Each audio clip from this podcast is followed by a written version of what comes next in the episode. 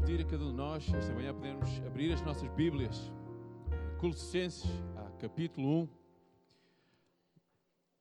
E vamos ler do versículo 13 ao versículo 23. Exatamente a mesma passagem que lemos a semana passada. Ah, como os irmãos têm sido recordados, é aquilo que temos vindo a fazer nos últimos domingos, esta questão do combo, a passagem que estudamos na escola bíblica, que aprofundamos, depois é a mesma passagem que somos desafiados na hora da celebração, aquilo que o Senhor precisa de falar ao coração de cada um de nós. Então vamos ler a primeira, a Colossenses capítulo 1, do versículo 13 ao versículo 23, que diz o seguinte: Ele nos libertou do império das trevas e nos transportou para o reino do Filho do seu amor, no qual temos a redenção e remissão dos pecados. Este é a imagem do Deus invisível, o primogênito de toda a criação, pois nele foram criadas todas as coisas, nos céus e sobre a terra, as visíveis e as invisíveis, sejam tronos, sejam soberanias, quer principados, quer potestades, tudo foi criado por meio dele e para ele. Ele é antes de todas as coisas, nele tudo subsiste. Ele é a cabeça do corpo da igreja. Ele é o princípio, o primogênito de entre os mortos, para em todas as coisas ter a primazia, porque aprove a Deus que nele residisse toda a plenitude, e que havendo feito a paz pelo seu sangue, pelo sangue da sua cruz, por meio dele reconciliasse consigo mesmo todas as coisas, quer sobre a terra, quer nos céus. Versículo 21. E a vós outros, também que outrora erais estranhos e inimigos no entendimento pelas vossas obras malignas, agora, porém, vos reconciliou no corpo da sua carne, mediante a sua morte, para apresentar-vos perante ele santos, inculpáveis e irrepreensíveis. Versículo 23. Se é que permaneceis na fé, alicerçados e firmes, não vos deixando afastar da esperança do Evangelho que ouviste e que foi pregado a toda a criatura debaixo do céu, e do qual eu, Paulo, me tornei ministro. E mais uma vez, ó oh Pai, estamos gratos pela tua palavra. Estamos gratos Senhor, pelo privilégio que temos, Senhor, de, neste teu dia, de podermos estar reunidos em teu nome. E assim, Senhor, pedimos que nesta manhã tu possas falar a cada um de nós e que nós possamos estar dispostos a ouvir a tua voz no nosso coração. Em nome de nosso Senhor e Salvador, Jesus Cristo. Mas como eu disse a semana passada, o foco ah, desta passagem peguei no versículo 15 ao versículo 17, do qual eu dei o tema de Jesus Cristo, o Supremo. Isto porquê? Porque nós vivemos numa era em que a pessoa de Jesus Cristo muitas vezes é tido como um homem que veio a este mundo. E aqui Paulo é direto dizer que ele, por ele foram criadas todas as coisas. Para ele foram criadas todas as coisas. Por, por ele tudo subsiste. Resumindo, ele é Deus. E nós não podemos ter qualquer dúvida sobre isso. E esta manhã eu queria que nós olhássemos para a obra de Jesus Cristo. Mas antes de olhar para a obra de Jesus Cristo, eu queria que cada um olhasse para nós mesmos. Por exemplo, versículo 21 o apóstolo Paulo diz o seguinte: E a vós outros também, que outrora eras estranhos e inimigos no entendimento pelas vossas obras malignas. E a pergunta esta manhã é: éramos ou ainda somos cegos no entendimento? Como eu disse a semana passada, nós vivemos numa era egocentrista. Tudo é para eu. Tudo é para mim. Eu estou no centro de todas as coisas. E a verdade é que tudo é feito, não é? Se, eu falar com meu pai, ele nunca imaginaria que talvez uma coisa deste tamanho pudesse ver filmes, pudesse aceder à internet, coisa que, se ele falasse com o meu avô, era uma coisa impensável. A tecnologia é feita para que eu, como ser humano, possa desfrutar do que quero, quando quero e como quero e onde quero. Há 30 ou 40 anos alguém pensaria que um automóvel poderia andar sozinho? Eles já andam sozinhos. Alguém pensaria que muita tecnologia que foi desenvolvida poderia acontecer? Há dias estávamos em casa falando um pouco o que é que será a próxima nova invenção. Ah, o que eu digo não é que inventem a, a, a, televisão, mas eu acredito que a próxima televisão será talvez um vidro, que já dá imagem e nós não temos mais nada. Porque a tecnologia todos os dias vai desenvolvendo, cada vez mais para quê? Para a minha própria satisfação. Para mim mesmo. Mas aqui o que Paulo está a dizer, olha, foi-vos cegado o entendimento pelas vossas obras malignas. Mas é interessante, eu fui à internet e pus a palavra salvação.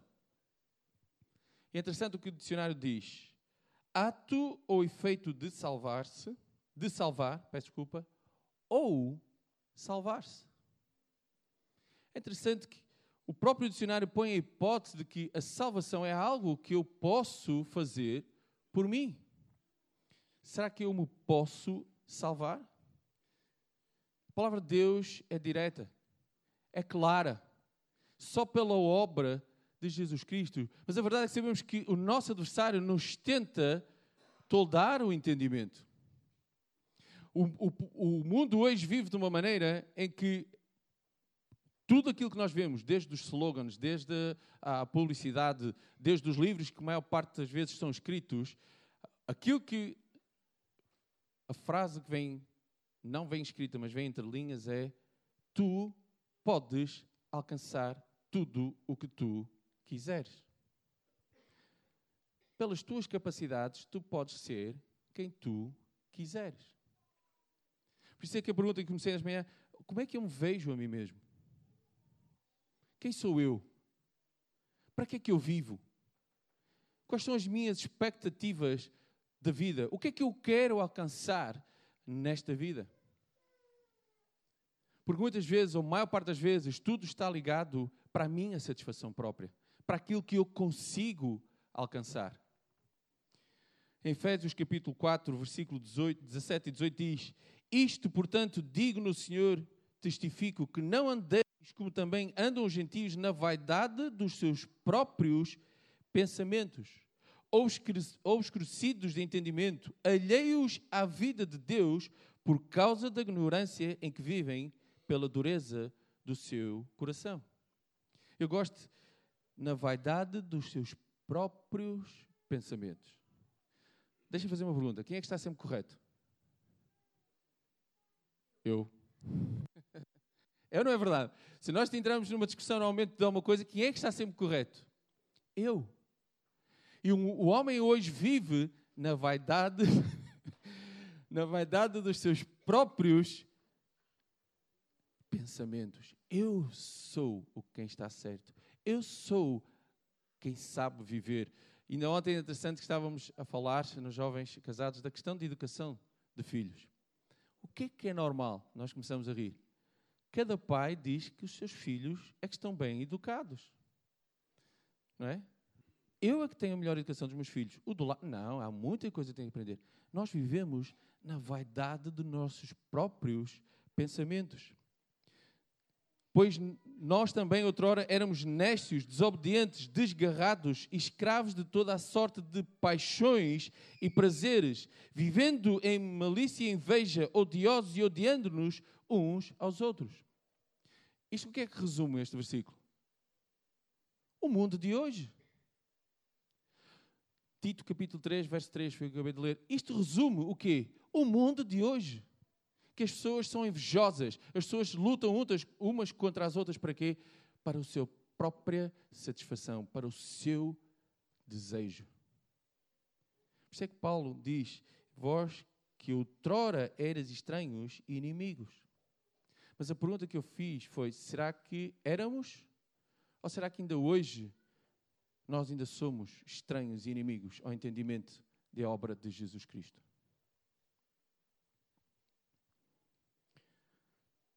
Próprio Senhor Jesus disse em Lucas capítulo 24, 44 45, a seguir Jesus lhes disse, são estas as palavras que vos falei, estando ainda convosco. Importava que se cumprisse tudo o que de mim está escrito na lei de Moisés, nos profetas e nos salmos. Então lhes abriu o entendimento para, que, para compreenderem as Escrituras. O Senhor Jesus, enquanto esteve neste mundo, ele veio com um propósito. E o propósito era vir, morrer, mas ressuscitar ao terceiro dia. Para que pudéssemos ter redenção e remissão de pecados. E ele diz: Olha, eu estive convosco. E mesmo assim, muitos de vós continuaram a duvidar. E Paulo é muito explícito nesta passagem, irmãos, que quando ele diz a obra de Cristo, versículo 19: Porque aprova Deus que nele residisse toda a plenitude e que, havendo feito a paz pelo sangue da sua cruz, por meio dele, reconciliasse consigo mesmo todas as coisas, quer sobre a terra, quer nos céus. É por Jesus Cristo reconciliasse todas as coisas. Semana passada vemos que Ele é Deus. Tudo foi feito por Ele, para Ele, tudo subsiste nele. E é através dele, da sua obra, do seu sacrifício na cruz, que nós somos reconciliados com Deus. Quem não conhece Isaías 53, capítulo 53, versos 4 a 7, versículos bem conhecidos. Certamente Ele tomou sobre si as nossas enfermidades e as nossas dores levou sobre si. E nós o reputamos por aflito, ferido de Deus e oprimido. Mas Ele foi traspassado pelas nossas transgressões e moído pelas nossas iniquidades. O castigo que nos traz a paz estava sobre Ele, e pelas suas pisaduras fomos sarados. Todos nós andávamos desgarrados como ovelhas. Cada um se desviava pelo caminho, mas o Senhor fez cair sobre ele a iniquidade de nós todos. Ele foi oprimido e humilhado, mas não abriu a boca. Como cordeiro foi levado ao matadouro, e como ovelha muda perante os seus, os seus ele não abriu a sua boca. Mais tarde, Paulo, em Romanos capítulo 5, diz: Porque Cristo, nós ainda éramos fracos, morreu a seu tempo pelos ímpios. Dificilmente alguém morreria por um justo, pois poderá ser que, que aquele bom alguém se anime a morrer, mas Deus prova o seu próprio amor para conosco, pelo facto de Cristo, de ter Cristo morrido por nós, sendo nós ainda pecadores. A verdade é que o homem tenta encontrar o seu caminho para a salvação. Como, como o próprio uh, dicionário diz, ato de salvar-se. Como se fosse possível qualquer homem salvar-se a si mesmo. O apóstolo Paulo é direto. Novamente ele prega o Evangelho. Só pela obra sacrificial de Jesus Cristo na cruz é que eu posso ter acesso ao Pai. E mais ou menos ele refere, ele é o primogênito dos mortos. Ele é o único que ressuscitou num corpo glorificado e através dele nós podemos ter a ressurreição eterna. O homem pode procurar o que quiser, onde quiser, da maneira que quiser, é impossível chegar a Deus. Única e exclusivamente pelo sacrifício de Jesus Cristo na cruz, pelo derramamento do seu sangue para a remissão e redenção de pecados. Mas mas nós começamos a ler no versículo 13: Ele nos libertou do império das trevas e nos transportou para o reino do seu amor. O que acontece muitas vezes é que nós ficamos presos no passado. Ficamos presos porque, apesar de compreendermos e talvez termos aceito o sacrifício de Cristo ou não ainda, ficamos presos naquilo que éramos. Isto faz-me lembrar a história, e peço desculpa dos alentejanos que estão presentes, ah, de um certo alentejano que foi fazer uma viagem de comboio muito comprida. E era um dia de muito, mas muito calor. E aquele alentejano estava na, na carruagem e a viagem ainda estava no início, muito calor, e ele começa: Ai, que cedo que eu tenho. E, passado alguns minutos, Ai, que cedo que eu tenho. Só que isto começou a ser mais repetitivo. E ao fim de cerca de uma hora, aquele homem continuava: Ai, que cedo que eu tenho. E as pessoas já não aguentando mais, houve um homem que estava na carruagem, tendo uma garrafa de água, foi ter com aquele homem e disse: Olha, faça o favor, beba a água, desfrute.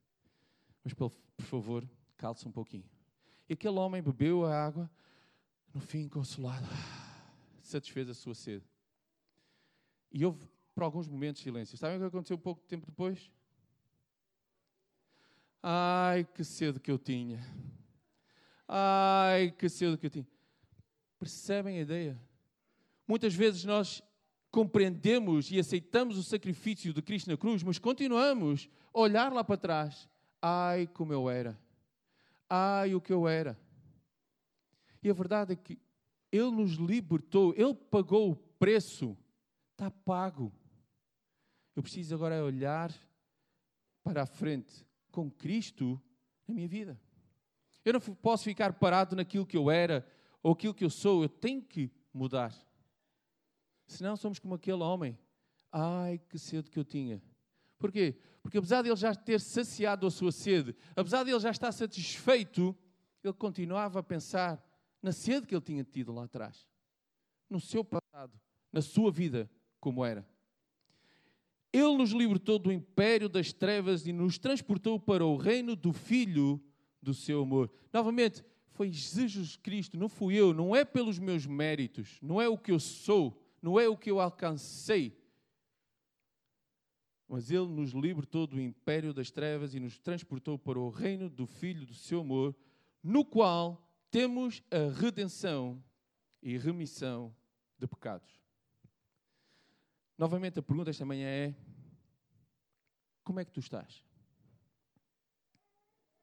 Será que tu compreendes a obra de Cristo na cruz? Compreendes que Ele pagou o preço? Compreendes que só através de remissão do seu sangue eu posso estar reconciliado com Deus? Mas continuas a achar que podes fazer algo? Talvez continuas a achar que através do teu modo de vida, talvez isso te leve a Deus? Ou talvez já aceitamos o sacrifício de Cristo, mas continuamos a viver no passado. Ai, como eu era. É interessante, irmãos, que o apóstolo Paulo, quando escreve a Coríntios capítulo 15, diz o seguinte: Se a nossa esperança em Cristo se limita apenas a esta vida, somos os mais infelizes de todos os homens. Mas de facto, Cristo ressuscitou dentre os mortos, sendo Ele as primícias dos que dormem. Se de facto a minha esperança em Cristo se limita aqui, se eu afinal reconheço o sacrifício de Cristo, mas eu só penso na vida que eu tenho aqui, só penso naquilo que eu era ou que eu, que eu fui, fui fiz, e, e, e esqueço daquilo, da promessa e da esperança que deve haver em nós, eu sou o mais infeliz de todos os homens. Pior ainda é se eu compreendo o sacrifício de Cristo e não passa disso. Como esta manhã falamos, eu preciso de crer, eu preciso de confiar, eu preciso de confessar que Jesus Cristo é Senhor. Os demónios creem sabem quem é Cristo. A questão é: como é que tu estás hoje? Lembra-se a pergunta que eu fiz a semana passada: é quem é Jesus Cristo na tua vida? No final, no versículo 23, o apóstolo Paulo diz: Se é que permaneceis na fé, Vamos começar a ler no versículo 22. Agora, porém, vos reconciliou no corpo da sua carne mediante a sua morte, para apresentar-vos perante ele santos e culpáveis e irrepreensíveis. Se é que permaneceis na fé, alicerçados e firmes, não vos deixando afastar da esperança do Evangelho que ouviste e que foi pregado a toda a criatura debaixo do céu, e do qual eu, Paulo, me tornei ministro. Nós precisamos de aceitar o sacrifício de Cristo, mas precisamos de manter firmes nessa esperança, nessa fé. E é interessante, irmão, quando Paulo diz do Evangelho que ouviste e que foi pregado, principalmente por ele. Porque infelizmente hoje muito Evangelho é pregado. Que é, se tu fizeres isto, podes ser salvo. Se tu deres algo, podes ser salvo. E isso é exatamente contrário ao Evangelho de Jesus Cristo. É pelo sacrifício de Cristo que Ele nos reconcilia com Deus. Não há nada, absolutamente nada, que eu possa fazer para salvar-me. Mas se realmente eu já entreguei a minha vida a Cristo, Ele espera, como diz em Tito capítulo 2, que eu me torne pessoalmente padrão das boas obras. Segundo a Pedro capítulo 3, nós, porém, segundo a sua promessa, esperamos novos céus e nova terra nos quais habita a justiça. Por esta razão, pois, amados, esperando estas coisas, empenhai-vos por serdes achado por ele em paz, sem mácula irrepreensíveis. Nós precisamos de ver, viver uma vida irrepreensível para Deus através da obra de Jesus Cristo.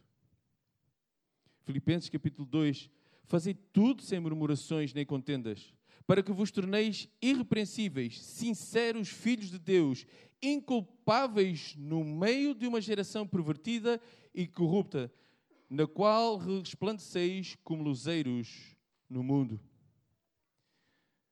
E aqui nós temos que ter consciência que nós vivemos neste mundo corrupto. Nós vivemos neste mundo que prega um evangelho diferente daquele que é o verdadeiro Evangelho de Jesus Cristo. Mas como nós temos que nos viver de modo irrepreensível. Nós precisamos de ser luzeiros neste mundo. Nós precisamos que a nossa vida reflita a luz de Cristo em nós. Quem eu sou hoje? Quais são as minhas convicções? Quais são os meus alvos futuros? Para que é que eu vivo a minha vida? Para quem é que eu vivo a minha vida? Talvez hoje eu esteja a viver a vida para mim mesmo, para os meus objetivos, para os meus alvos, para aquilo que eu acho, para os meus pensamentos. Mas aquilo que nós somos advertidos é que eu preciso de viver a minha vida para Jesus Cristo. E porquê? Porque Nele tudo foi criado. E tudo foi criado para Ele. E eu tenho que viver a minha vida para Ele. Gálatas capítulo 5, versículo 1 diz: Para a liberdade foi que Cristo nos libertou. Interessante que muita gente talvez pega neste versículo e, gosta, e gostava de pôr aqui: Para a libertinagem foi que Cristo nos libertou. Não é para a liberdade, para a liberdade. A liberdade que do preço que eu tinha que pagar. Foi que Ele nos libertou. Permanecei, pois, firmes e não vos submetais de novo a um jugo de escravidão. Nós éramos escravos do pecado. Ele nos libertou dessa escravidão. Mas somos advertidos para quê? Para nos mantermos firmes, para não voltarmos a ser escravos. Eu não sei se nós já viram um filme ah, de uma história verídica, 12 anos de escravo. Era um homem que tinha a sua liberdade. Era um negro ah, nos Estados Unidos que tinha, eram, como sabem, vários estados, nem todos os estados ah, pensavam da mesma maneira e a lei existia da mesma maneira. Só que aquele homem é raptado de onde mora e vai ser vendido como um escravo noutro estado. É uma história verídica. Mas quando eu vi este filme, fez-me pensar muito isto. Não é? E principalmente o final do filme, quando alguém reconhece quem ele é, vem com o papel e diz: ele é livre, ele não é escravo nenhum. Ele volta 12 anos depois à sua família. E quando estava a ver este filme, na minha cabeça veio exatamente este versículo: que o Senhor nos liberta da escravidão do pecado. Mas eu preciso manter firme 1 Coríntios capítulo 16, 13 diz: Sede vigilantes, permanecei firmes na fé, portai-vos varonilmente, varonilmente fortalecei-vos. É isto que nós precisamos. Mas em primeiro lugar eu preciso de compreender, preciso de aceitar o sacrifício de Cristo. Porque é o único que me pode reconciliar com Deus. Já fizeste isto? Será que já reconheceste que Jesus Cristo precisa de ser o Salvador da tua vida? E não só precisa de ser o Salvador, mas precisa também ser Senhor da tua vida? Talvez possamos estar a pensar, bem, mas eu ainda sou novo, eu ainda preciso alcançar tantas coisas os meus pensamentos, aquilo que eu idealizei para a minha vida, ainda não consegui chegar a nada. Novamente, tudo foi criado por Ele, tudo foi criado para Ele. E só através de Jesus Cristo nós somos reconciliados com Deus. Eu queria terminar com Hebreus capítulo 10 e verso 23 que diz: Guardemos firme a confissão da esperança, sem vacilar, pois quem fez a promessa é fiel. Sabe uma coisa? Os homens prometem tanta coisa. Nós vivemos numa era, e mesmo no nosso país, nem há muito tempo atrás, um grande grupo bancário ofereceu tantas promessas a tanta gente. Olha, se trouxerem o vosso dinheiro, vocês vão ter uma reforma linda. Vocês vão poder gozar a vossa vida. E o que aconteceu? O dinheiro foi. Onde é que está a promessa? E diariamente o homem oferece promessas das quais dificilmente, ou eu poderia a palavra nunca, vão poder cumprir. Mas a verdade é que houve Jesus Cristo, o Supremo, Deus, que fez uma promessa, do qual Ele é fiel e a vai cumprir. Guardemos firme a confissão da esperança sem vacilar, pois quem fez a promessa é fiel. O título, irmãos, que eu dei a esta mensagem é Libertos em Jesus Cristo. Guardemos firme esta promessa. Deus nos abençoe.